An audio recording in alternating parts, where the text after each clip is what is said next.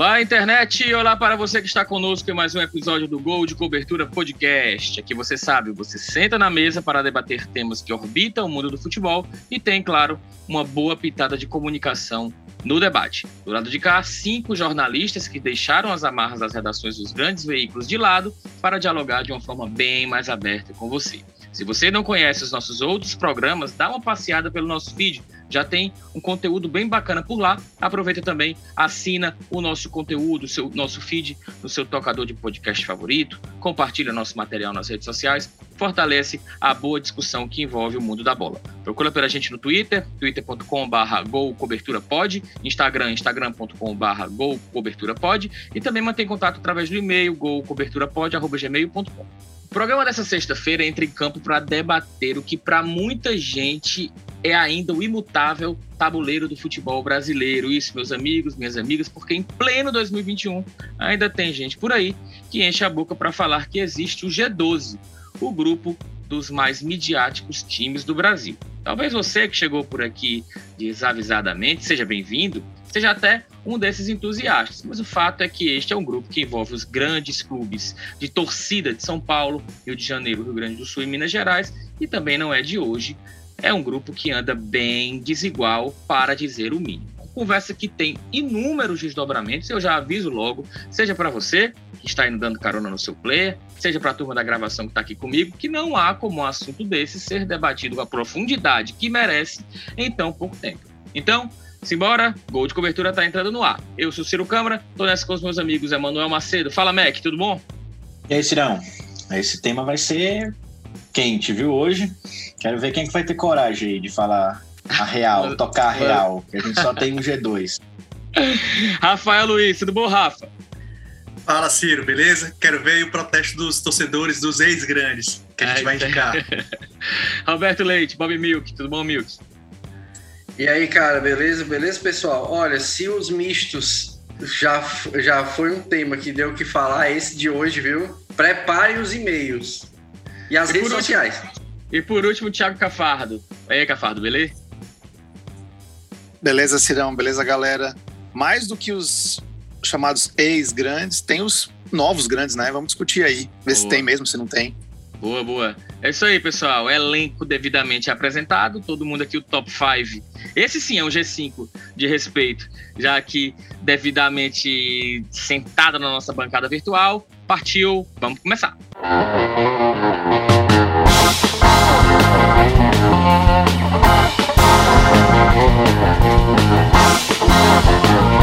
Bom,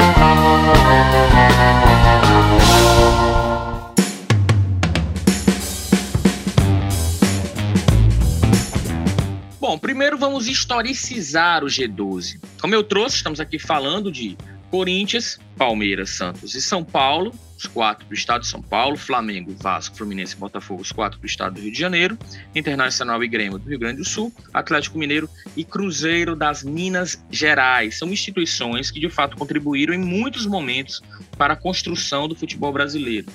São alguns dos maiores vencedores do país e alguns dos clubes com torcidas de fato nacionais. Reparem bem que eu disse alguns. Esse G12 ganhou força com o desenvolvimento da mídia especializada em futebol aqui no Brasil, com a projeção dos meios de comunicação em um período que foi fundamental, tanto para o futebol, para a consolidação do futebol, como também para o próprio papel da imprensa no Brasil. Teve um momento diferenciado, um momento em que mostrou poder, organização, modernização com a criação do Clube dos 13, e aí já com a inclusão do Bahia e a realização da Copa União de 1987, todo mundo sabe a história, né? Taça das bolinhas, módulo verde, módulo amarelo, esporte Flamengo e por aí vai. De lá para cá, muita bola rolou, alguns desses clubes alternaram boas e péssimas temporadas, ao mesmo tempo em que outros clubes, também tradicionais, também detentores de grandes torcidas, de porte regional, ocuparam espaços entre os grandes competidores. Isto posto, vamos ao primeiro questionamento: é ainda existe, ainda é correto falar em G12? Quem começa? Posso começar? Vamos lá, Cirão. Falar em G12, não, eu acho que é uma. Não dá mais para a gente falar em G12 com a mudança do futebol atual, sabe? É, a gente está num momento do futebol brasileiro em que esse G12 se fragmentou e ele se transformou, por exemplo, em três blocos, vamos dizer assim. Você tem o, bloco dos gigantes, dos maiores, que é os que têm disputado títulos nos últimos anos. Aí eu citaria aí Flamengo, Corinthians, Palmeiras, é, no máximo, no máximo, o Atlético Mineiro agora voltando. Você tem um segundo bloco de times que estão mais em baixa. Você bota aí no meio Grêmio, Inter, que tem, tem disputado títulos, mas que estão estão nos últimos anos ali brigando mais por, por posições intermediárias. E você tem os que estão praticamente deixando de ser grande. E aí você tem que incluir o Botafogo, não tem jeito. E eu tô propenso a incluir o Vasco também. A questão é, tem uma questão histórica aí que você tem que incluir o Botafogo e o Vasco entre os grandes pela questão histórica e pela questão de torcida. Mas são times que não representam ameaça nenhuma esportivamente falando, mas em termos de futebol, de ganhar título, de enfim, de fazer grandes campanhas ou títulos internacionais, mesmo nacionais. Então, assim, é uma discussão que acho que tem que partir daí. Os grandes, tem os enormes, tem os grandes e tem os que estão deixando de ser grande, ou tá tudo no mesmo bolo. Eu tô mais para achar que nós estamos que esse G12 foi dividido. E em paralelo a isso, você tem times entrando nesse bloco, como o Atlético Paranaense, que está entrando nesse bloco dos grandes já, já se consolidando não dos enormes, mas dos grandes mesmo, que estão que brigando por títulos e brigam um ano sim, outro ano não. Então, enfim, é uma discussão difícil, mas que eu vejo mais ou menos nessa linha. Deixa eu seguir aqui. É, o Thiago falou aí sobre gigante e eu queria propor então uma seguinte leitura: de que a gente de fato não tem mais 12 grandes, a gente teria 10. Porém, quatro desses eles seriam realmente esses gigantes que o Thiago fala né? No caso, Flamengo, Corinthians, Palmeiras e São Paulo. Os, os, grandes, a meu ver, seriam os demais, né? Vasco e Santos, Atlético e Cruzeiro, Grêmio e Inter. E o Botafogo e o Fluminense, eles seriam times tradicionais, mas não grandes.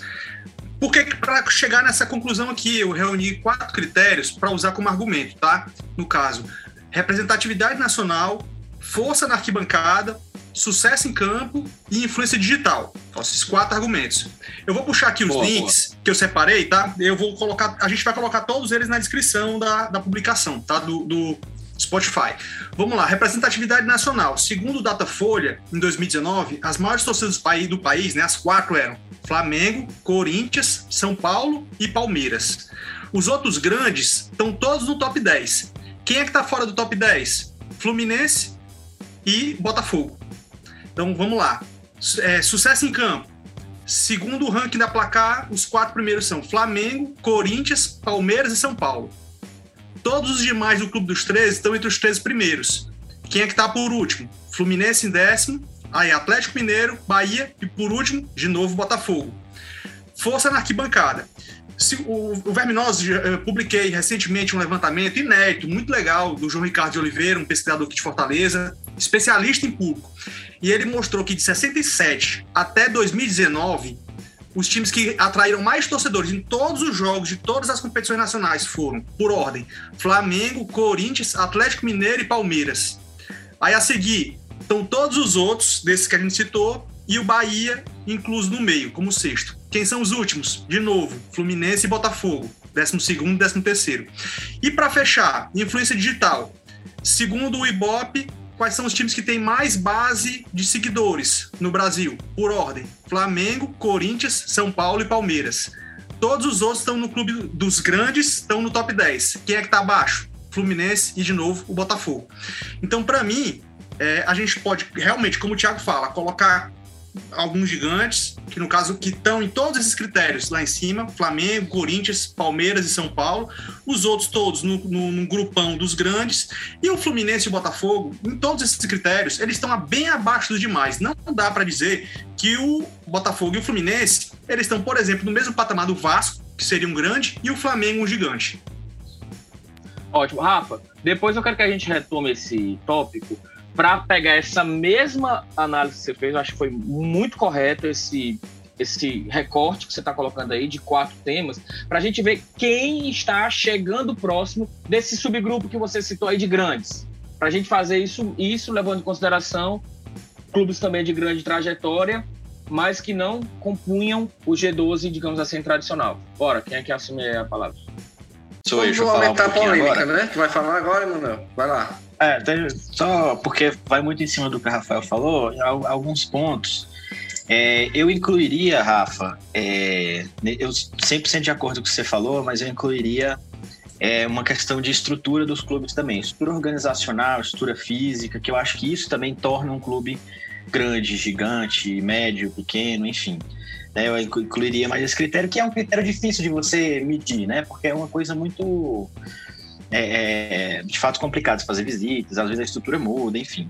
Mas eu incluiria também como um fator para definir clubes grandes, médios e pequenos. Agora, Rafa, em cima disso que você falou, é, a minha aí entra muito naquilo que eu acho do que é o time grande, né?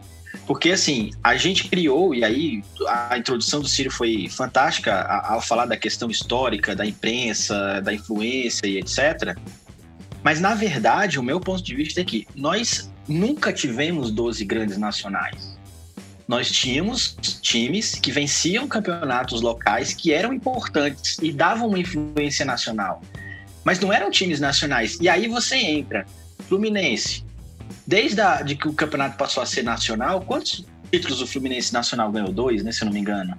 De 71 para cá. Eu sabia que você ia falar isso, mano. Né? O Fluminense ganhou 84, o Fluminense ganhou 84, 84 2010, 2012, né? É, 2010, 2012, verdade, três. Mas assim, né? O Botafogo foi outro. E aí você entra, torcida do Fluminense, que foi o que o Rafa falou, torcida do Botafogo. O Vasco realmente eu acho que é um caso à parte de, de, assim, de uma desorganização completa em termos de estrutura, de organização, de um campo já há muitos e muitos, mais décadas, que vai muito mal, mas que a torcida está sustentando exclusivamente por ela, né? Acho que o Vasco se mantém com a torcida. Então, é, eu acho que a gente precisa pensar um pouco nisso. Nós nunca tivemos 12 grandes. Eu acho que nós tivemos. É, e agora, cada vez mais, fica mais claro, principalmente depois dos pontos corridos, de fato, quem é grande no Brasil, né? E, e, essa ascensão de times do Nordeste, principalmente, que começaram a competir um pouco mais, vai também é, é, tirando um pouco desses, desses clubes. O Botafogo caiu, o Cruzeiro, que de certa forma foi até surpresa, né, ter, ter, ter caído também. É, o Palmeiras já caiu algumas vezes, mas a gente não pode considerar um, uma queda assim de tamanho. Que por sinal é outro ponto também que eu queria colocar aqui, tá? Que o Thiago falou muito de resultado, que eu acho que é apenas um dos critérios né? Que eu acho que jejum de título não faz o time ficar menor. Tanto que todos os clubes já passaram por isso. O Corinthians passou por isso, Palmeiras passou por isso, São Paulo está passando por isso. É, é, e entre outros clubes também. Mas todos esses critérios aí que o Rafa citou, eu acho que são é, bem preponderantes nessa escolha dos grandes nacionais. Boa. Eu sabia que você ia fazer esse paralelo, Emanuel, porque você tem essa vivência de campeonato de pontos corridos, em virtude da sua ligação com a Inglaterra, há mais tempo. Né? E lá ele só tem um, dois troféus por, por ano, né? E ninguém deixa de considerar o Newcastle um clube, nossa, Exatamente. muito grande lá, né? Por exemplo, ou um Bolonha na Itália, enfim. A Roma e a Lazio, né? Nossa, para que é melhor exemplo? Tem um dado que pouca gente lembra, mas o Campeonato Brasileiro desde 71 até 2001, até 2002, quando eram em finais, nunca teve um campeão e vice repetidos. Sempre foram finais diferentes em todos esses anos. E aí veio pontos corridos e acentuou a diferença entre os clubes, porque eles conseguiam chegar, pelo menos em finais, tanto que tinha alternância de campeões. Agora não, está acabando. Você tem pouquíssimos campeões dos pontos corridos. Vai lá, Bob. Vamos lá. Eu gostei também muito da análise do Rafa, porque é uma análise bem objetiva, né? É aquela coisa dos números que você vai lá, interpreta e tem um resultado. Mas, é, para além dos números, né? Porque tudo bem, é incontestável. Flamengo, eu acho que Flamengo, Corin, é, é, Flamengo, Corinthians e Palmeiras são os três times que estão aí sempre entre os quatro, né? O São Paulo ali ficou, é, é, revezou com o Atlético Mineiro em algum quesito e tudo mais. São tão bem acima e tem uma constância, né? Sempre tem um Palmeiras sendo campeão, Flamengo sendo campeão, Corinthians sendo campeão. Agora, Manuel, beleza, o, o, o falta de títulos não faz você cair de, de, né, de excelência, deixar, não faz você se tornar um time pequeno, digamos assim. Mas eu estou considerando o quê? Estou considerando que a vida toda eu, eu ganhei um título em 1900 e bolinha a última vez e passei 20 anos, 30 anos sem ganhar um título. Né? Eu vou continuar grande. Né? Até porque se eu, eu, eu não ganho título, eu começo a não ter torcida. Porque as novas gerações não vão torcer para esse time. Vai, não, não necessariamente, cara. Não necessariamente, porque se você, você pode ficar 20 anos sem ganhar título, mas você tá ali, fazendo terceiro, quarto lugar, quinto, terceiro, segundo. É que a gente não valoriza as posições próximas, né? Que, de certa forma, você continua disputando. E aí você pega os outros critérios de uma estrutura, de uma, de uma torcida, que eu acho que a torcida não diminui assim em 10, 20, nem mesmo 30 ou 40 anos. Né? Mas é estagna, digamos assim. Ser uma construção, Agora, é, mas... É, por, por, isso que eu tô, por isso que eu tô fazendo essa provocação. Qual é o, o como é que eu vou como é que eu vou utilizar esses números? Porque tem um outro detalhe. É, eu, o, o time não é campeão durante 20 anos, mas está ali sendo terceiro, quarto, quinto e tá. Então, eu, eu, eu, vou fazer, eu vou dar a mesma opinião que o Tiago Cavado. O Atlético Paranaense, ele tá há uns 10 anos, pelo menos, ou sendo campeão, ou ali entre os, entre os entre os primeiros, sempre está se classificando para uma Libertadores. sete tá sete Libertadores dos últimos Olha, 11 anos. Sete Libertadores, é campeão da Sul-Americana, é campeão brasileiro, está sempre ali na parte de cima da tabela. Então, assim, então o Atlético Paranaense tem uma torcida dentro de uma perspectiva do Paraná tem uma torcida grande, né, relativamente grande, digamos assim, tem uma estrutura muito boa, tem título, tem constância, então ele já tem que estar tá lá em cima, né? É, é, então ele já está migrando para ser um time grande. Agora vamos lá para só mais um ponto. Se eu tenho, eu tenho, por exemplo, um time que não tem muita torcida, mas tá sempre, tá sempre entre os cinco, seis primeiros, vez por outra belisca um título. Ele é grande ou ele é pequeno? Tiago, se o Atlético Paranaense, com tudo isso que o Bob colocou, fosse a portuguesa de desportos, seria considerado grande? Se fosse a portuguesa, ganhando os títulos, mas com sendo a portuguesa, né? Não. Não, com a torcida é assim. pro, proporcional a que o Atlético Paranaense tem, num, claro, num, num espectro aí de dividir aí São Paulo com cinco torcidas, seis, que tem o Flamengo também. Seria Depende, depende. Seria se tivesse ganhado os títulos que ganhou, a estrutura, o estádio. É, o que eu tô querendo dizer, mas... o que eu tô querendo colocar é. Será que o Atlético Paranaense, o fato de não pertencer a um desses benditos quatro estados que estão aí desde sempre, desde a gênese do futebol e barra a gênese da comunicação em massa no Brasil, é, é isso que faz com que essa é, a, até, até assim, a retirada, isso, é, isso aí é, na realidade, uma, é imperativo. Você compreender que esses equipes estão se apequenando. Até porque no quesito torcida, são torcidas que, de fato, nacionalmente começaram a perder espaço. Aí a gente retoma para a discussão dos mistos, nosso episódio número 2 do Gol de Cobertura. Como os mercados locais começou o quê? Essas torcidas que, por exemplo, se você pega a torcida do Botafogo, ela é uma torcida que ela é menor do que a do Fluminense no estado do Rio de Janeiro, mas ela é maior do que a do Fluminense nacionalmente. Naturalmente tem perdido mais torcedores fora do Rio de Janeiro. Então, vai começar a ser visto de fato como começar a, ser, a perder essa pecha de clube nacional em virtude da torcida por quê? Porque nos outros estados há esse movimento maior de uma tomada de posição, de você realmente ter uma, uma projeção maior, uma valorização maior dos clubes locais. É isso que eu coloco quando eu faço essa comparação. Se fosse o Atlético Paranaense com fosse o América Mineiro, fosse o Atlético Paranaense. Naturalmente o Atlético Paranaense tem mais torcida do que a Portuguesa e do que o Atlético Mineiro. Mas o que eu quero colocar é, se fosse num espectro de a gente estar tá falando de um mercado que tem mais mídia, que tem mais projeção, que tem mais visibilidade.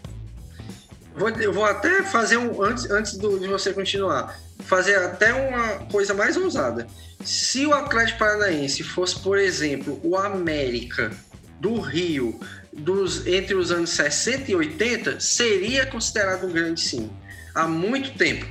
Né? É, é, é, aí, aí, isso eu concordo com o IMEC. O G12 talvez nunca tenha sido G12, mas os times do G12 são canônicos, entende? São, são times que têm uma projeção nacional grande, então eles vão ser grandes por isso. Independente que eles percam torcida, deixem de ganhar título, entendeu? Porque, beleza, o, o, o, o Botafogo e o Fluminense estão lá embaixo, mas o, o, Botafogo nem tanto, né? Mas o Fluminense não, está há tantos anos sem, sem ser campeão. Né? Sem, ganhar, sem ganhar um título, e dia desse estava aí, mais nas cabeças, estava na Libertadores, Sul-Americana e tudo mais. É, mas o, o que o Rafael, o, o Rafael usa para explicar. Só um detalhe, o Fluminense, Fluminense pelo, pelo critério de, de gol fora de casa, não estaria na semifinal da Libertadores esse ano. Perdeu pro Barcelona de, de Guayaquil por, por critério de gol fora de casa. É, o, o, o Rafael fala do Fluminense é, com base nos números, né? Com base naqueles quatro é, pontos científicos, entre aspas, base no número. O futebol é muito além de número, né? A gente tem que entender o conceito de futebol. É, enfim, para mensurar um monte de coisa. É, eu não, eu, eu, vou fazer uma provocação para vocês. Eu não consigo fazer essa defesa toda para o Vasco, não. O Vasco é um time que historicamente é gigante, mas que nos últimos 20 anos ele é absolutamente secundário no futebol brasileiro. Ele teve dois momentos bons em 2011 e 2012 que ele perdeu o brasileiro, ele foi vice-campeão brasileiro foi, e perdeu nas quartas de finais da Libertadores. Ganhou uma Copa do Brasil pro Coritiba. Depois aquele, disso. Aquela, aquele módulo de Copa do Brasil e que os clubes da Libertadores. Sem os da né? Libertadores. É por isso que eu não consigo tanto é, defender essa tese de que o Vasco continua nesse grupo dos grandes, dos grandes ou pros enormes, como a gente quiser, só com base na torcida. Até porque a gente vê os públicos do Vasco em São Januário, não são nada demais. Você vê nos clássicos contra o Flamengo, ele toma. Ele não divide, não divide mais o Maracanã com a torcida do Flamengo, já dividiu. E já teve até mais torcida que o Flamengo em muitos clássicos, historicamente. Mas ele não consegue mais. Então, assim, eu acho que o Vasco ele precisa ser pensado também. Não dá para ser só por causa de uma questão histórica de ser o segundo time do Rio, é, sempre rivalizando com o Flamengo, que ele está hoje nessa faixa aqui. Então, assim, é uma provocação que eu faço para vocês. Tem que avaliar todo o contexto do Vasco. É, eu, eu acho isso que o Thiago falou bem, bem pertinente mesmo. De fato, é, porque aí você entra, se você for analisar cada, cada um daqueles critérios do Vasco, né? A estrutura é ruim, a, os títulos não vêm, e aí o que eu falei, nem disputar. O Vasco, não, além de não ganhar título, ele não é segundo, ele não é terceiro, ele não é quarto, ele não é quinto, ele não é sexto lugar. Ele sempre ficava, quando estava na Série A, do meio da tabela para baixo, e brigando para não cair. Isso se tornou rotina, né? E caiu várias vezes, como está hoje. E eu acho que esse, esse ponto agora que o Vasco está é um ponto de transformação, porque ele caiu para a Série B num contexto de receita que recebe muito menor, ao contrário de antigamente, quando o grande caía, receita continuava recebendo a cota de Série A, mas agora não. Não subiu, ou seja, vai ter um segundo ano nesse mesmo cenário, ou seja, é, é, e aí tem essa questão que o Thiago colocou da torcida, de fato, é, e aí, aí entra aquela pergunta, será que sair dos grandes é mais difícil do que entrar para os grandes? Na percepção das pessoas, um time grande sair desse grupo é mais difícil do que um time médio entrar? Porque a gente tem tanta resistência ainda de colocar o Atlético Paranaense, que já deu tanta prova aí que, que pode ser um grande, mas ao mesmo tempo a gente fica com reticência de tirar um Vasco, por exemplo, desse grupo, né? Tiago e Emanuel falaram aí sobre se o Atlético Paranaense merecia entrar e também sobre se é mais fácil um novo time entrar do que algum time sair. É, de fato, a, a discussão ela está posta. De fato, alguns times eles mereciam se sair desse time do, do tal G12. Só que a entrada eu acredito que já seja um negócio mais difícil. É, veja o seguinte: a gente está falando aqui do Atlético, né? Que ele foi campeão brasileiro, de Copa do Brasil, de Sul-Americana, recentemente, né? Isso em duas décadas, né? Dos anos 2000 para cá. Enquanto que o Botafogo, que a gente vem tanto falando aí se merece ou não sair, ele em seis décadas de história ou de Campeonato Brasileiro, ele ganhou duas vezes o brasileiro e até ganhou uma Copa Comembol. Ou seja, não chega nem perto do que do retrospecto que seria o Atlético Paranaense em só duas décadas. Só que o Atlético ele não tem algo que, para mim, daqueles quatro critérios, é o essencial para um time ser considerado como grande, que é a representatividade nacional. E isso, nenhum time novo que surgir agora, ou que principalmente que, que seja de, de algum estado que não seja aqueles quatro, vai conseguir essa representatividade, representatividade nacional. Por quê? para conseguir isso precisa ter mídia. E nenhum time, por exemplo, do Paraná, vai ter essa mídia para garantir que nacionalmente ele forme torcida. Porque hoje os grandes veículos nacionais, eles estão no Rio e São Paulo. Então não tem como um time, digamos, da periferia do, do Paraná, ele conseguir formar torcida, por exemplo, lá no Amazonas, ou ele conseguir formar torcida na Paraíba. Então é difícil, por exemplo, que um novo clube entre tão facilmente quanto é fácil que um, algum desses grandes saia. No caso, por exemplo, se a gente for citar o caso do, do, do Botafogo. Né? Eu até posso concordar com isso que você está colocando, Rafa. É, até levando em consideração a possibilidade de uma, digamos assim, retomada, porque todos esses clubes acabam que são envoltos quando retomam para alguma normalidade que não necessariamente é uma boa fase, como por exemplo o Botafogo agora retornando à Série A, toda a cobertura, toda a vivência que envolve é na linha de voltando às origens, voltando de onde nunca deveria ter, ter deixado, ao seio dos grandes e tal, gigante despertou, esse papo. Só que se a gente levar em consideração que, por exemplo, o Vasco já vem nessa toada há um bom tempo, e se o Vasco permanecer dessa, dessa maneira, que na minha opinião já pode ser considerado um clube na, hoje, hoje médio, médio, de porte médio, é, do porte de um Curitiba, hoje, de, de um recente, e o Vasco retomar daqui a 10 anos a Série A, fazer aquela escadinha, campanhas de Libertadores, classifica para Libertadores, vai bem na Libertadores, ou então vai em uma final de Copa do Brasil, uma Copa do Brasil de verdade, uma Copa Sul-Americana vai, vai bem, aí a gente não vai ter esses 30 anos de hiato, eles vão de, de, de um dia para o outro desaparecer a partir do momento em que o Vasco retoma. Então, a retomada desses tradicionais G12, ela pode ser bem mais facilitada a, o retorno do que tanto a saída quanto a inclusão de um outro clube que não desses 12 que eu falei, que, que, que a gente está citando aqui. Aí tem uma outra questão também, Rafa, quando a gente coloca é, o exemplo aí do Atlético Paranaense, que a gente pode levar em consideração, pode, pode puxar outros clubes aí também.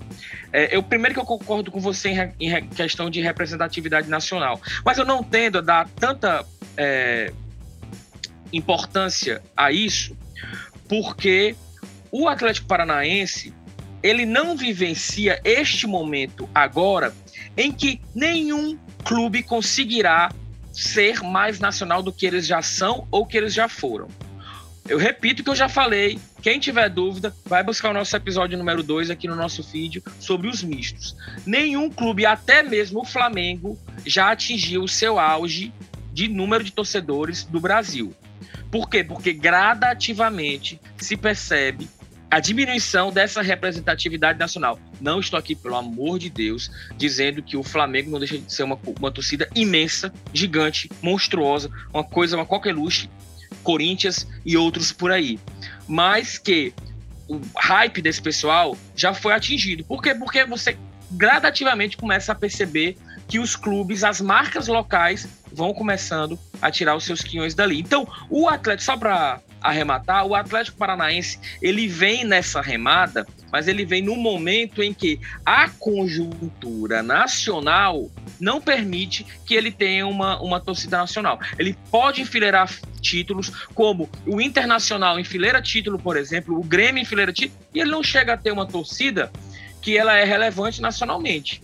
Ela é uma torcida que tem representatividade. Quando esses clubes vão jogar fora, você percebe que tem ali, mas ah, não é um, como é, por exemplo, um Corinthians, um Vasco, um Flamengo, ou até mesmo um Botafogo Fluminense, diante do que eu já coloquei, já vem perdendo mais representatividade. Os clubes de Minas e os clubes do Rio Grande do Sul, eles já já você percebe que eles já não têm tanta essa representatividade como os do Rio e de São Paulo. Muito menos os do Paraná, no caso específico do Atlético Paranaense dá para traçar um paralelo do Vasco com, com o Cruzeiro, por exemplo. São situações bem diferentes. O Cruzeiro é um time que nos últimos 10 anos ganhou muito título, nos últimos 20 anos nem se fala. Talvez um dos que mais ganharam aqui no Brasil. E pecou por uma má gestão, uma gestão é, nefasta que afundou o clube na Série B, já vai para o terceiro ano na Série B. Mas é um clube que a gente vê que tem um poder de recuperação maior, sabe? É, estruturando as contas e enfim, colocando a casa em dia, ele deve retomar em alguns anos, talvez. É, diferente do Vasco, que acompanha, enfim, que vem de campanhas há 20 anos muito ruim. É, sobre a representatividade nacional, Rafa, eu, eu, concordo que ele é um dos critérios, mas eu não coloco como principal, não. Eu acho que ele é um dos, dos critérios e para colocar, inclusive, entre aqueles gigantes que eu falei. É, no começo da minha, da minha da minha, na minha segunda fala eu coloquei o Atlético Mineiro nesses gigantes, mas eu vou mudar de opinião. É, realmente ele está entre os grandes ainda, tá? Ele pode até entrar lá, mas se você for colocar o critério de representatividade nacional para ter os times nessa dos gigantes, aí sim é Flamengo e Corinthians, Palmeiras e São Paulo, porque são eles que levam, levam torcidas em outros estados e tal, dividem é, é, estádios com times de outros estados. Então, para eu vou até tirar o Atlético Mineiro daí por enquanto. Ele está muito bem esportivamente falando, mas ainda falta um degrauzinho para chegar lá. Vamos lá. É, é, assim, porque aí, se a gente. Eu, eu, eu concordo que a, a, mídia define muito o que é time grande e o que, que não é time grande, né? E, é, e, e, e a mídia aí a gente a gente convenciona a, a mídia do sul-sudeste mesmo ali. Rede Globo, enfim, ESPN, Sport TV, essa, essa galera. É, aí sem dúvida. Mas aí como é que eu faço? Vamos, vamos, vamos pegar um, vamos pegar um, um exemplo assim mais, digamos assim, mais é, é, exagerado. Vamos dizer que a, a, a Chapecoense não, enfim, não tivesse acontecido a tragédia que aconteceu, não tivesse morrido ninguém e enfim, a Chapecoense tivesse sido campeã sul-americana e tivesse ido para Libertadores, enfim, como acabou indo, mas com outra estrutura, e o time tivesse ganhando, ganhando, ganhando, ganhando, tivesse numa crescente, certo? Beleza, ele, ela não tem torcida, não tem, enfim, tá longe de ter uma torcida que seja pelo menos média, isso é fato.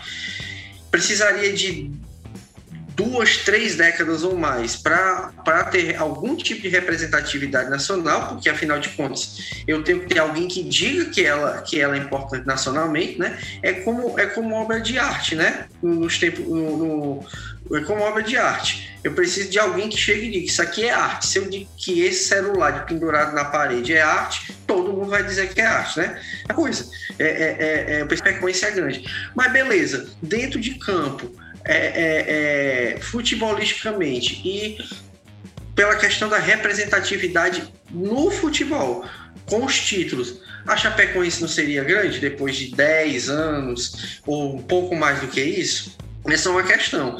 Agora, dentro do que o Ciro falou aí, eu acho muito mais que a gente tem uma tendência de a gente ter ali 10, 15 ou 20 clubes que vão se igualando com o tempo exatamente por causa dessa questão, dessa valorização regional. A gente a gente está falando do Atlético Paranaense, a gente citou aqui, eu falei agora rapidinho da Chapecoense, a gente falou do Vasco, mas se a gente viesse aqui para o Nordeste, né? A gente tem times que estão aí aos pouquinhos galgando alguma coisa. Se a gente for falar de estrutura, por exemplo, a gente tem o próprio Ceará aqui, ou Bahia, que tem evoluído bastante nesse quesito né? Então, então, assim, será que daqui a uma década a gente não vai ter esses times nivelados, a gente não vai ter vários grandes ou vários médios ali? A gente vai ter que reclassificar isso, querendo ou não querendo é, classificar, ou a gente vai sempre estar naquela dos canônicos? Porque o Cruzeiro, se ele passar, é, é o Cruzeiro tem, tem, tem torcida para se recuperar, mas não tem dinheiro. Né? O Cruzeiro não tem dinheiro para daqui a dois anos estar tá lá no topo da Série A. Não tem. O Cruzeiro não sabe nem se vai conseguir subir no próximo ano, porque o dinheiro que ele tem é o dinheiro da Série B. Ele deve milhões. Se ele não virar um clube empresa, ele não vai, não vai ter condição de nada. E nem, ninguém nem sabe se virar clube, clube empresa vai ser suficiente para o Cruzeiro. Então, é mais fácil o Cruzeiro a dois, daqui a dois anos estar tá na Série C, tentando alguma coisa do que está fazendo sucesso na A. E se daqui a dois anos ele estiver na Série C, ele vai continuar sendo um canônico, um grande? Esse é o questionamento que eu, que eu, que eu coloco aqui na, na mesa para discutir. Né? E, esse grande ele vai ser grande eternamente só pela camisa? ou só pela quantidade de torcedor, porque por mais que daqui a dois anos o Cruzeiro esteja na, na, na Série C, ele ainda vai ter muita torcida. Não vai, realmente a torcida não vai se acabar da noite por dia. Mas assim, ele ainda vai ser um, um grande de fato. Então, é Bob, mas aí é, é por isso que a gente tem todos esses critérios, entendeu? Eu acho que um time ainda não se sustenta não se sustentaria só exclusivamente pela torcida se ele fosse um saco de pancada por anos e anos e anos, Série B, Série C, D, e a estrutura caindo sem dinheiro e só a torcida grande. Até porque torcida grande, a gente tem é, é, um Ceará, por exemplo, um Fortaleza, ou times do Nordeste que tem torcidas maiores. É, se você parar para pensar pegando o seu estado e a sua representatividade de que teve maiores do que Fluminense, do que Botafogo, esquecendo o lado nacional, né? Que Botafogo tem, que Fluminense tem. É, então eu acho que é um pouco dessa mescla, assim como também só não ganhar título não faz o time ser pequeno, porque tem os outros critérios que sustentam. Agora, esse ponto que o Ciro falou para mim é o ponto principal. A gente de fato nunca mais, eu tô sendo, acho eu sou, minha opinião ela é muito certeira em relação a isso. A gente nunca mais vai ter times é, é, com essa representatividade nacional, assim. Os que estão agora, a tendência é manter ou perder, ganhar não. É, por causa disso, eu acho que o sarrafo vai descer. Esse crescimento dos outros. E aí eu acho que com o tempo a gente vai começar a ter que ver critérios para essa grandeza. Porque às vezes a o tamanho da torcida não vai ser mais um critério, quem sabe. Entendeu? Porque Aí vamos pegar o, o, o, outro país, Manchester City. Aliás, os times da Inglaterra todos, né? Se você for parar para pensar dentro da Inglaterra, nem a torcida de ninguém ali é, é, é, grande, né? Eles têm torcida muito fora dali. Né? Tem torcida grande ali local, porque aquela cidadezinha pequena tem um time que todo mundo torce para aquele time ali. E assim vai se espalhando. Então acho que o Brasil em algum momento vai chegar um pouco nisso, entendeu? Daqui a sabe sei lá quanto tempo. Porque, é, porque aí só um, um, um, só um detalhezinho a mais. Porque se a questão é, é só tradição, né? Eu acho que a tradição vale para determinar, por exemplo, o, os clássicos, né? É, é, tem clássico entre time pequeno, por exemplo. Tem, é óbvio. Porque clássico é rivalidade, é uma tradição que se formou aí anos a fio. Mas é, é, é me diz uma coisa: é, é, a gente tem que determinar bem o conjunto. Se for o conjunto, é para além dos números. Aí eu vou entrar com a tradição, aí eu vou entrar é, é, com outras coisas. Qual é, qual é o, quantos critérios desse eu posso fazer para ter um time grande? Porque esse é, meu question, esse é meu questionamento. Se eu tenho um time ultra campeão, um time com grandes campanhas durante uma sequência de anos, aí X, ele só não tem uma grande torcida, ele só não é ainda tradicional porque ele é um time novo, digamos ele vai ser pequeno, por, mesmo, por, mesmo se ele for campeão mundial, ele vai continuar sendo pequeno porque ele não é, ele não tem essa tradição, ele não tem essa torcida. O, o que a gente tem mais próximo disso que você está colocando seria o RB Bragantino aí, que no caso tem essa injeção de dinheiro, engatando aí realmente uma, uma sequência que algo como o Leipzig tem e o próprio Strasbourg também já da, da digamos assim, da, assim, da, da é aqui a filial, né, da matriz, tem feito lá na, na Alemanha. É, agora, é, a gente já teve clubes menores que foram vencedores em determinado momento, e a gente pode citar aqui, por exemplo, São Caetano, talvez como o mais próximo, né? Teve ali, porra, favorito, inclusive, a vencer uma Libertadores próprio Novo Horizontino, o Bragantino, na época ali do na Bia Pichedi. Mas, assim, eu primeiro não vejo. Isso que o Bob colocou, não, não considero. Não vejo ninguém quebrando essa bolha partindo do zero. O máximo que a gente vai conseguir é algum clube regional, e aí o Atlético Paranaense é de longe o mais próximo, que, que já construiu mais essa estrada, conseguindo isso. Agora, só para não deixar passar, assim, me recuso me recuso a conjugar o verbo cruzeiro com algo que não seja um clube muito grande, assim, muito grande em relação ao Cruzeiro. Acho que o Cruzeiro não, não eu, eu posso debater isso em relação a, até o Fluminense, o Vasco, o Botafogo, beleza. E o, mas o, mas o Cruzeiro não, nesse momento não precisaria fazer muito, muito, muito mais, mais caca do que tem feito para gente, a gente cogitar isso aí em relação ao Cruzeiro. Falou, você é. falou do Bragantino, né? Do Red Bull. Tá aí, o Red Bull, às vezes, acho que pode ser aquele exemplo que o Rafa e o Thiago estavam falando da portuguesa. Porque o Red Bull simplesmente. O Bragantino era simplesmente um time completamente sumido. O Red Bull veio comprou. E por estar em São Paulo, parece que já é o grande, o novo grande. E o, Atlético, e o Atlético Paranaense, que já fez muito mais do que o Red Bull, parece que está na impressão das pessoas, parece que é quase a mesma coisa dos dois, entendeu? Por que isso? Né? Por quê? Porque o Red Bull está em São Paulo. Aí ganha essa repercussão maior. É, sobre o questionamento aí do Bob, né, de que a Chape, se a Chape já poderia ser considerada grande, ela poderia ser considerada grande se ela tivesse um grande sucesso, né, um seguido sucesso, é, é, concordando com, com o Emanuel, é por isso que eu coloquei aqueles critérios, aqueles vários critérios, né, para se estabelecer se um time seria grande ou não. Então a Chape, ela poderia ser uma década de títulos, a, o Red Bull está indicando aí que vai ser um clube que vai ter sucesso em campo, só que se não tem também é, uma torcida nacional, se não tem força de torcida em arquibancada, a Chape não teve, até agora nunca teve, Bragantino dificilmente vai ter, enquanto com a cidade lá de, de Bragança Paulista, um estádio lotado, como tem, por exemplo, esses que são de fato considerados como grandes. Ao mesmo tempo, se você vier para o Nordeste, você pode encontrar, digamos, um Ceará, sempre realmente com uma torcida, talvez é, em número, parecida com a torcida do Fluminense. Só que não é uma torcida nacional. Rafa, ao mesmo tempo, o Ceará. Esporte ao mesmo Rafa, tempo, é, o Ceará Esporte, por exemplo, ao mesmo tempo. O Esporte e o Bahia, estão todos as, os rankings aí nacionais de torcida estão parelho ali com o Fluminense e Botafogo. Sim. Até as... Só que com torcidas localizadas, né? E no caso específico, por exemplo, do Ceará, né? A gente estava falando aí do Ceará, se o Ceará poderia vir a ser considerado grande, o Ceará nunca foi campeão nacional.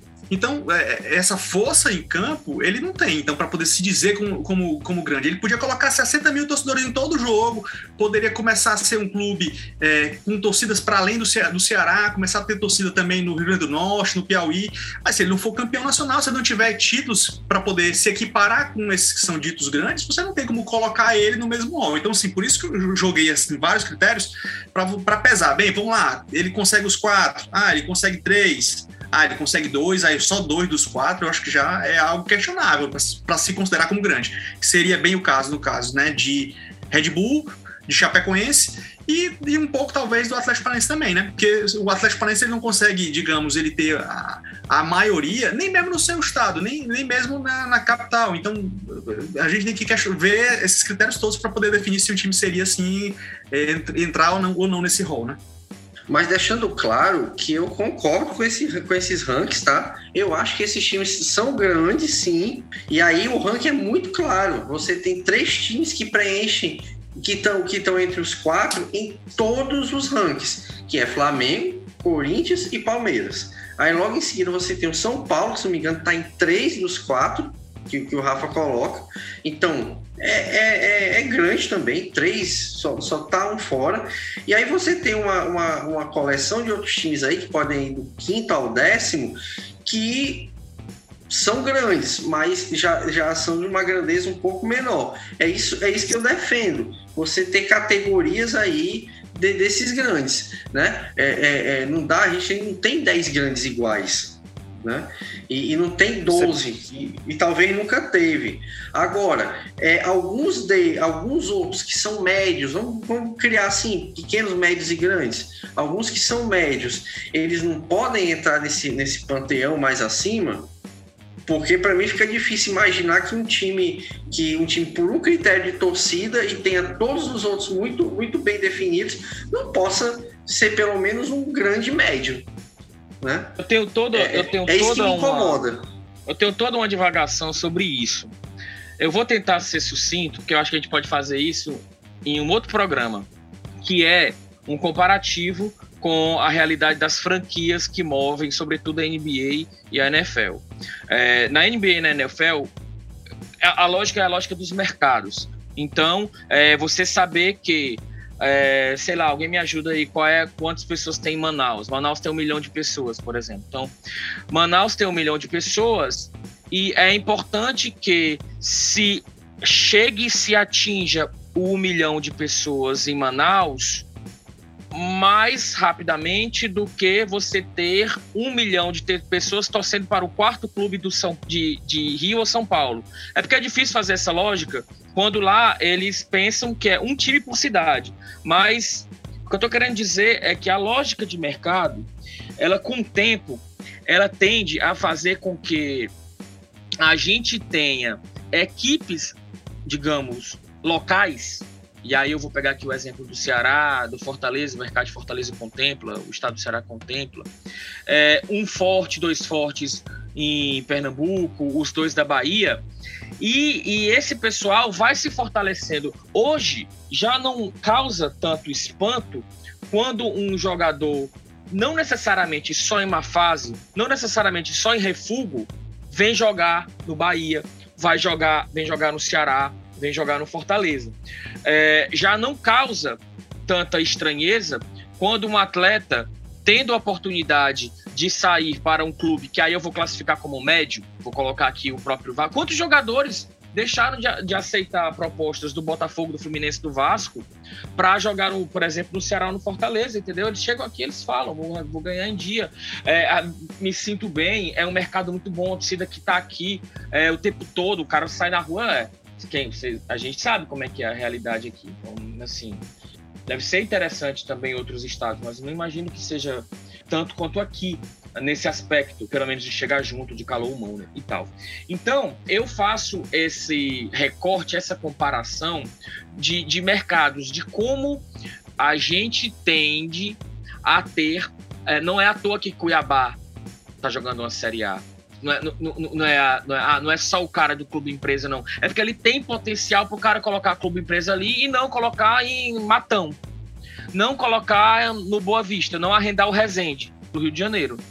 Então, é, eu penso que a, a nossa tendência é a de cada vez mais a gente ver esses mercados locais tomando força e uma equiparação nesse critério mediano. O que é o critério mediano? É de década em década, um clube desses regionais vai conseguir montar naquele momento realmente um elenco muito bom que vai brigar numa final. Que vai brigar como o Fortaleza está é, chegou a vislumbrar no Campeonato Brasileiro da Série A. Realmente chegar até a última rodada brigando por um título. Entendeu? É, acho que a gente caminha para isso, e aí essa seria uma outra realidade, e dentro dessa outra realidade, aí sim é que não há a menor possibilidade de a gente falar em G12. E tá me espantando muito, tá me causando aqui muita espécie, como diria o outro, a gente não ter citado o Santos. Uma coisa meio Será que o Santos, assim, nossa, era... mas não fede nem cheira? Eu até pensei mas era, exa era exatamente o que eu, ia, exatamente tá o que eu ia falar. Eu ia falar do Santos porque é o seguinte, é, o Santos ele é um time que ele preenche pelo menos duas categorias das que o Rafael disse. É um time uhum. que tem muito título, muito. O Santos é multicampeão. E tem história, tem camisa, tradição de grandes jogadores tal. Só que ele não tem o quê? A torcida, que é menor, inclusive que a do Corinthians em Santos, é, e é menor, muito menor do que a dos outros quatro, e muito menos representatividade nacional. A gente vê um jogo do Santos aqui no Castelão, não tem 200 pessoas de torcida adversária. É, é capaz de o, o esporte trazer mais gente, acho que traz, inclusive. Ou o próprio Vitória, ou Bahia. É, então, assim, aonde é que está o Santos nisso? Mas, Thiago, é, a, as pesquisas nacionais, o Rafa pode, pode apontar aí, não colocam o Santos lá embaixo, não, viu? É, eu, aí a gente pode estar tá trabalhando um pouco do recall ainda do Robinho e do Diego, e naturalmente muito do Ganso e do Neymar. Mas eu não sei a fidelidade desse pessoal. Mas as pesquisas não colocam o Santos tão lá embaixo. Eu acho que o Santos tá no G10 de torcida, não tá, Rafa? É, eu eu fiquei pensando muito quando estava definindo, né? Pensando quem seria gigante, quem seria grande, quem seria é, aqueles que não são grandes, e fiquei um pouco na dúvida em relação ao Santos, mas ao mesmo tempo me deu um pudor ao ver, por, ao ver o quê? Em relação, por exemplo, à influência digital, o Santos ele é o quinto time que tem a maior base de fãs, logo após esses quatro gigantes, entendeu?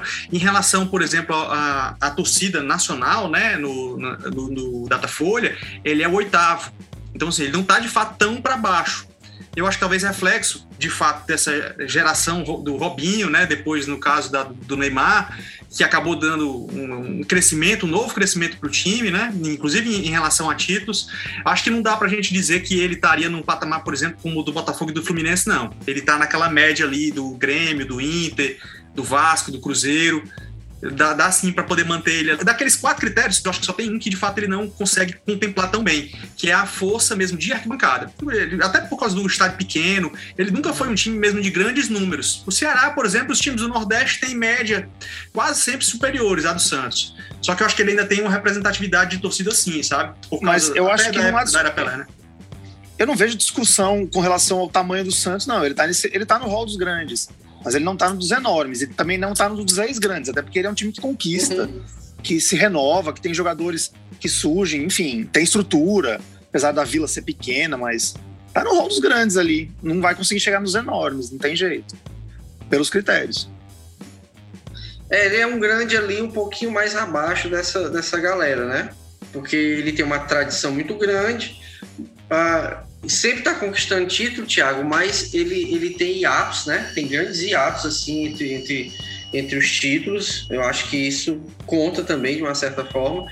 É, é... Mas é o Santos do Pelé, né? Então eu acho que o, San... o Santos vai ter sempre essa marca do Pelé aí para deixá-lo como grande, nesse critério de ser um canônico também, né? Então, para além de estar tá sempre brigando lá em cima, ele é um time que tem uma projeção nacional grande pelo nome. Acho que você não precisa nem torcer pelo Santos, mas você tem algum tipo de simpatia por ser esse Santos do Pelé.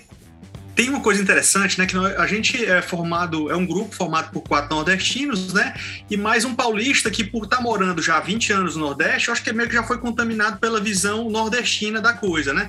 E uma coisa interessante é que a gente meio que que praticamente concorda que de fato o G12 não é G12, deveria ser um número menor. Só que muito recentemente o UOL fez uma grande discussão envolvendo todos os seus blogueiros para poder discutir se de fato já existiria algum ex-grande. E os blogueiros, o UOL, são quase todos do eixo Rio São Paulo, né? Principalmente são do jeito do Rio e de São Paulo. E tem alguns eventualmente de outros estados. E o interessante é que quase todos acharam que o G12 permanece G12 que nenhum desses mereciam, digamos, ser excluído. Então, assim, a imprensa daquela região ela tem uma, uma grande tendência a considerar que, é, que todos são grandes, inclusive que o Botafogo e o Fluminense. Né? Aquela visão que a gente tem, né, que hoje é muito menor em relação a eles, a gente que está distante, né, no caso do Rio, eles lá não, ainda permanecem muito firmes em relação a isso. E se você for ver, no capitalismo, as instituições, elas não, não são fortes para sempre. Né? Assim, um, uns grandes, uma grande empresa dos anos 50, dos anos 60, ela pode, com o tempo, deixar de ser uma grande empresa. E a gente considera muito normalmente, no caso de uma, de uma outra de uma outra área de atuação, uma empresa que foi forte deixar de ser. Mas no futebol é aquele negócio que é imutável, né? Então, assim, o Botafogo ele pode ter sido forte nos anos 50 e 60, ok, ele foi base junto com o Santos, né? Da, da, de duas seleções campeãs do mundo.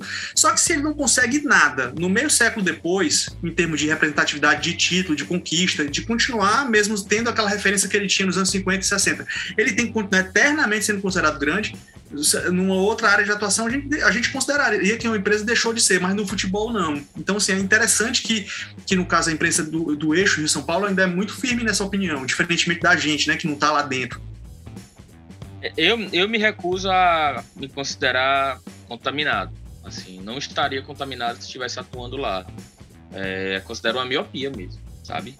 É, maquiar e a realidade.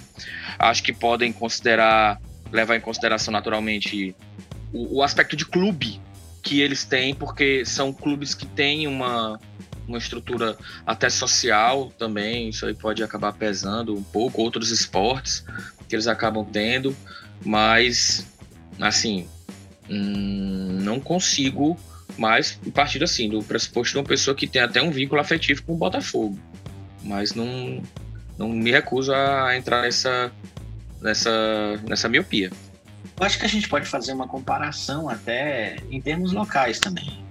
Por exemplo, no, no Ceará e o ferroviário, por exemplo, a gente considera grande, fazendo esse recorte local. E aí você tira para outros estados também, porque o ferroviário era o terceiro grande aí nos anos 90 e tal, todo mundo falava muito. Com o tempo enfraqueceu e eu confesso que assim, eu tava enfim, fiquei muito tempo dentro aí da imprensa no Ceará, todo mundo aqui trabalhou com esporte também. E a gente percebia que não era mais. Não era, não era mais. E outras forças foram surgindo durante um período, o Horizonte, o Icasa, que quase bateu ali na trave para a Série A do Brasileiro, Guarani de Sobral, e agora o Ferroviário vai voltando. Mas eu acho que, pelo menos eu não percebi no período em que eu trabalhei com esporte aí no Ceará, mergulhado dentro, que a imprensa cearense ainda tentava carregar o Ferroviário como um time grande naquela fase em que ele nem Campeonato Brasileiro disputava, chegou a disputar a segunda divisão cearense e tal. Eu me recuso a chamar de grande um time que não consegue colocar mil pessoas no estádio. Me desculpa, esse é um critério fundamental. O critério principal é a torcida. Não tem como, não tem como você chamar de grande um time que não consegue colocar mil pessoas em um jogo decisivo no estádio. Ferroviário que me desculpe com todo o respeito que eu tenho pelo clube mas ele não é grande, ele não está nem perto do tamanho de Fortaleza e Ceará. Ele pode ser um time médio aqui no, aqui no estado, pronto. Se quiser, pode ser assim, mas grande não. Lá no Pará, Rafa, você que é de família de lá, Tuna Luso é considerado grande ainda? Deixou de ser há muito tempo. É, a Tuna Luso é como, é como o Ferroviário, é como o Alecrim. São aqueles clubes que são tradicionais, só que não são grandes. Eles é, é a mesma coisa que a gente estava comparando aqui, né? E até uma distância até maior. Flamengo e, e Botafogo estão no mesmo patamar? Não, um está no patamar superior ao outro. E se a gente for comparar Ceará e Fortaleza com o Ferroviário, o Remy e Paysandu com o Tuna Luso, a distância é ainda maior. Então são clubes tradicionais, apenas isso. Grandes não mesmo o ferroviário, mesmo para o patamar cearense, ele, ele já não é mais grande. É, pode até, inclusive, ser uma discussão depois que a gente pode se, se apropriar só sobre, de repente, só sobre o ferroviário ou sobre os terceiros clubes dos estados, né? E aí é. até expandir mais, portuguesa, que no caso não é um terceiro, né? Mas é como se fosse, digamos, aquela força é, menor, digamos, em relação aos, aos demais da, locais. São os chamados clubes simpáticos, né, Rafael? Sim, a gente é. gosta, a gente, a, gente, a gente admira, vai eventualmente ver jogo no estádio. Só que tem que reconhecer que não são grandes, não. Eu acho que talvez só o torcedor, inclusive, mais apegado, mais aquele mais convicto, é que ainda continua crendo. Aí ele bota na cabeça dele e é difícil tirar. Bom, pessoal, o Rafa colocou essa questão do. Tá, tá me incomodando esse negócio do UOL, dessa, desses blogueiros aí do UOL, viu? Queria. Vou atrás, quero saber. O Rafa disse que vai colocar aqui na, na, na descrição. Vou saber Todos os é, links citados, tá? Vão, vão estar tá lá na descrição vou fazer, do podcast. Vou ver um cara, vou ver um cara crachar para ver se eu já... Eu não sou muito de rede social, mas se eu já acompanhei algum comentário, asseverei algum comentário de algum deles aí. Mas também, claro, preciso ver, ouvir, né, o, o material como um todo. Mas é, recentemente eu acompanhava um podcast, é o, é o 45 Minutos, pessoal de tem até o Thiago Minhoca, que é aqui de Ceará, que participa, pessoal de Recife. E eles faziam também um, um determinado momento teve uma discussão nesse sentido. E, e aí o Fred Figueroa, que é um dos participantes, ele trouxe uma, uma informação, um, um, um, raciocínio muito interessante. Disse, cara, por que é que eu cresci em Recife, conhecendo toda a história do Fluminense, conhecendo quem, quem foram os principais jogadores do Botafogo, do Santos, do Vasco, até do Inter e tal, do, do Grêmio, e não sabia do, do Bahia, por exemplo que é um grande clube nordestino que está mais próximo de Pernambuco, que tem uma rivalidade com o meu clube, no caso, ele falando que ele quer torcedor do esporte. E aí eu trago isso aqui também, dessa questão de, de como o impacto da, da, dos veículos de massa, ele acaba tendo esse reforço.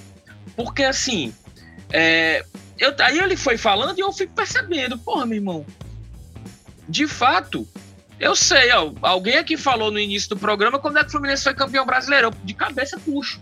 Se você começar a conversar comigo aqui, eu consigo te falar todos os finais de campeonato brasileiro de 59 até, até sei lá, 2002 eu começo a, a me embananar. A partir de 2005 eu começo a me embananar. Mas de 2005 para trás eu, eu tenho tudo na, na cabeça. Enquanto teve final, digamos assim. Mas é, é, é e aí é muito representativo isso, cara. Quando você pensa, porra, o, o Bahia, em 87, eu tinha. Em 88, eu tinha sete anos, ele já era bicampeão desse negócio, cara.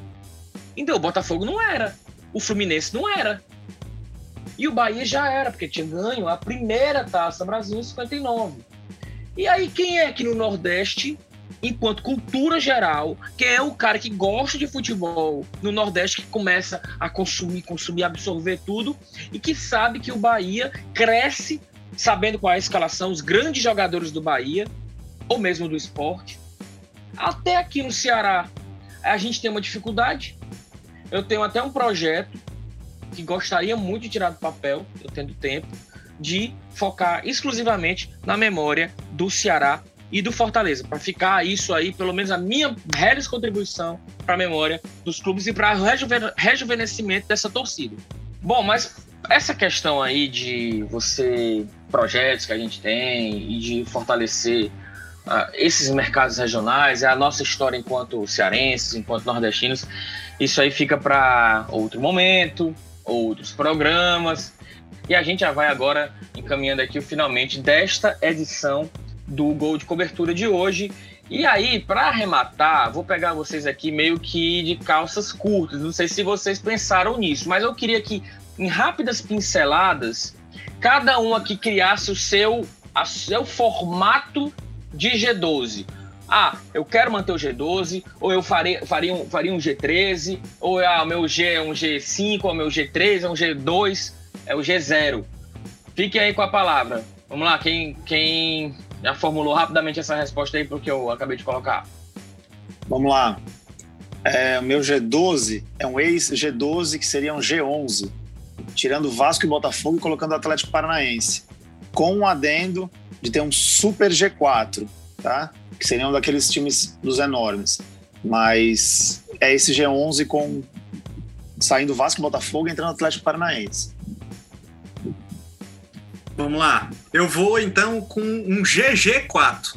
Né? Se é para poder ir em, em, letras, né? No caso, com Flamengo, Corinthians, Palmeiras São Paulo. Digamos, teria um G6, né? Que seria é, Vasco, Santos, Cruzeiro, Atlético e Inter e Grêmio. E aí poderia de repente colocar um M alguma coisa. De repente, sei lá, M5. Que aí seria é, Fluminense, Botafogo, Bahia, Esporte e Atlético Paranaense. Mas isso aí é discutível. Eu acho que principalmente o, o meu fundamento aí é ter esse GG antes de um G. Mas aí também vocês estão quebrando os Gs aí, tudo em cima do muro. Pô, G é G, não tem negócio de GG, GGG, não. Meu caso é G8, com Grêmio, Inter, São Paulo, Santos, Corinthians, Palmeiras, Flamengo e Cruzeiro. Ponto. Sim, sentiram falta aí do Atlético Mineiro. Eu vou restringir mais. O meu G é só 5 mesmo, tá? É Flamengo, Corinthians, Palmeiras, São Paulo e Grêmio. E aí com o, o Atlético Paranaense correndo ali por fora para possivelmente entrar aí daqui a algum tempo nesse G5. Bom, eu só para finalizar faria aí um, um G, tô meio perdido nas contas, mas um misto aí do que até onde o Cafardo foi e aonde o Emanuel também colocou. É, faria um G aí com o Atlético Paranaense, mas tiraria o Vasco e o Botafogo.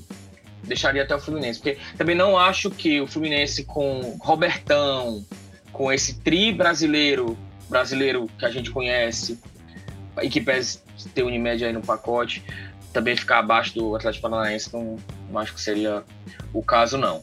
Claro, o Vasco tem Libertadores, o Fluminense não tem, mas o fundo do posto do Vasco é algo mais é, consolidado mesmo, mais raiz do que o Fluminense, mesmo o Fluminense tendo disputado a Série C naquele período. Bom, é isso. Acho que a gente vai passando aqui a régua neste nosso tema principal e agora vamos para o nosso quadro ah, Causas de Jornalista.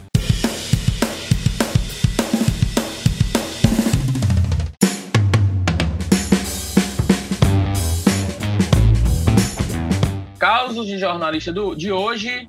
A gente vai ficar com quem? Não sei quem é que vai puxar a palavra aí para contar alguma história relevante aí, inusitada dos tempos. É o Rafa. Rafa? Bora lá, Rafa. Vamos lá, essa aqui é engraçada. É, foi uma história que eu vivi no, pelo Verminoso. É, por eu não cobrir factual de times, né, de jogo e treino, eu acabo não tendo tanto atrito com o torcedor. Na verdade, nunca tive. Só teve uma única vez que eu tive uma briga por e-mail, uma briga toda por escrito com o torcedor, e por ironia, esse torcedor foi do Calouros do Ar. Porque me deram a dica de que tinha um militar, do, um militar morando do cearense, morando lá no Rio de Janeiro, que esse cara era torcedor do Caluzoá e tal. Me passou, esse, essa pessoa que me deu o, o contato passou o um e-mail. Então eu escrevi para ele e a gente começou um diálogo. Pra você ver, né? Um cara já de mais idade e tal, não tinha nem, a gente não podia nem ficar conversando em, em aplicativo de mensagem, né? Então foi pelo velho e-mail mesmo.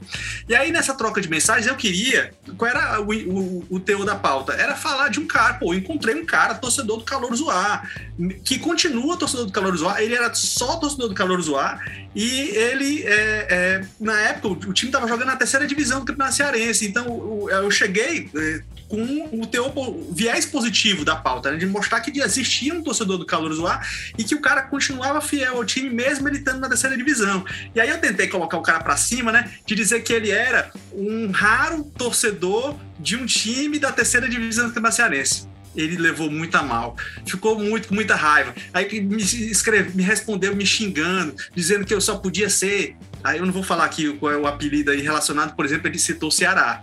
Né? Ah, você só podia ser relacionado ao Ceará, né? E aí dizendo que a, isso era o calor zoar, o tamanho do calor zoar era por culpa da imprensa, que nunca dava espaço, só queria dar espaço para o Ceará e Fortaleza, um discurso inclusive parecido com o do Ferroviário, né? E que a torcida mingou por causa disso, porque a gente, jornalista, só dava atenção para Ceará e Fortaleza, e que o, o, o Calouros, na realidade, era o único clube do mundo que tinha sido campeão da primeira divisão, da segunda e da terceira cearense. E que isso era um grande feito que merecia ser destacado, ao invés de ser xingado por um, por um jornalista.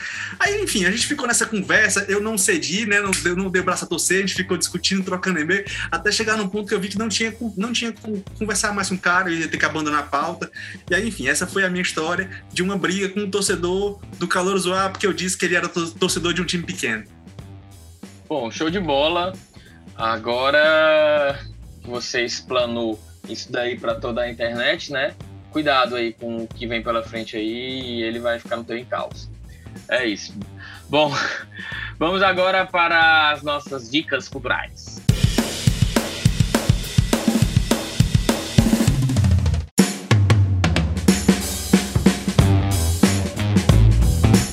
Bom, quadro Dicas Culturais para a gente encerrar o nosso episódio de hoje. Quem começa, vai lá, Bob Milk. Vamos nós. A dica hoje é, é de um livro que foi lançado esse ano, tá? 2021, pela editora Primeiro Lugar, que é uma editora aqui do Nordeste que publica material de futebol, né? Tem boas opções lá. Eu sugiro até conferir o site da, da Primeiro Lugar. O livro é Passa a Bola para Elas. Estou até com ele aqui na mão, da Beatriz Carvalho e da Caroline Tavares. São jornalistas. Esse livro foi o trabalho de conclusão de curso delas, virou livro. É um trabalho, é um trabalho muito legal porque faz um panorama das mulheres que são gestoras no futebol brasileiro, né? E elas trazem aqui só rapidinho um dado muito que eu acho muito interessante e muito representativo, que 40% dos 20 clubes da, da, da Série A do brasileiro é, tem mulheres na diretoria ou em cargos de destaque de gestão. Né? Inclusive, elas ampliam isso, obviamente, para além da Série A, e elas é, é, entrevistam a Maria, né, que é presidente do Atlético Cearense, o ex-Uniclinic. Né? É, é, então, é um trabalho bem interessante, eu recomendo. A, a, a leitura para todo mundo. Esse livro está lá, pode ser encontrado aqui aqui em Fortaleza, né, onde a gente que está fazendo o podcast está, ou então se você é de fora do Ceará, dá para comprar direto no site da editora Primeiro Lugar. Eu acho que vale a pena dar uma conferida. Bom, minha dica, dando continuidade aqui, na verdade a gente até falou um pouco hoje sobre a Chapecoense, né? Só já que a gente falou tanto da Chapecoense, né, lembrar é, que tem um documentário sobre, sobre a Chape, né, chamado Para Sempre Chape. Eu não me engano, ele não tá mais em nenhum nenhum streaming, mas ele tá no YouTube, então se você procurar aí, tem um documentário de pouco mais de uma hora, acho que uma hora e quinze, uma hora e vinte, mais ou menos. Tem que esquecer um pouco a produção, a produção não é, a montagem não é tão, assim, primorosa, mas é uma homenagem muito bonita. Fala do acidente da Chape, da ascensão do clube e tal. É uma homenagem muito bonita que serve como homenagem, como registro histórico também. Bom, eu vou lá. É, eu vou. tô assistindo Maradona, Conquista de um Sonho, e eu acho que vale a pena, sabe? Eu, eu tenho umas passagens, vou dar só um pequeno spoiler, tá no Amazon, tá? Para quem não. para quem é assinante do Amazon, o, tá lá a série sobre o Maradona, a vida dele, que é uma é um misto de imagens reais com a ficção, a vida real dele, mas com atores, né? E, e tem uma passagem que, que me chama muita atenção da vida dele, que o Maradona era um, sempre foi um rapaz super caseiro, família, é, bom marido, né? Bom namorado, bom marido. Ele, ele não era um bad boy, ele era um, um rapaz muito tranquilo, só queria saber de jogar futebol, não queria saber de mais nada. É, nunca bebeu, nunca fumou, nunca se drogou. Até que teve uma passagem da vida dele que, por, por causa de más companhias, ele acabou indo para o mau caminho e, enfim, e a genialidade dele foi posta à prova por causa das questões extra-campo.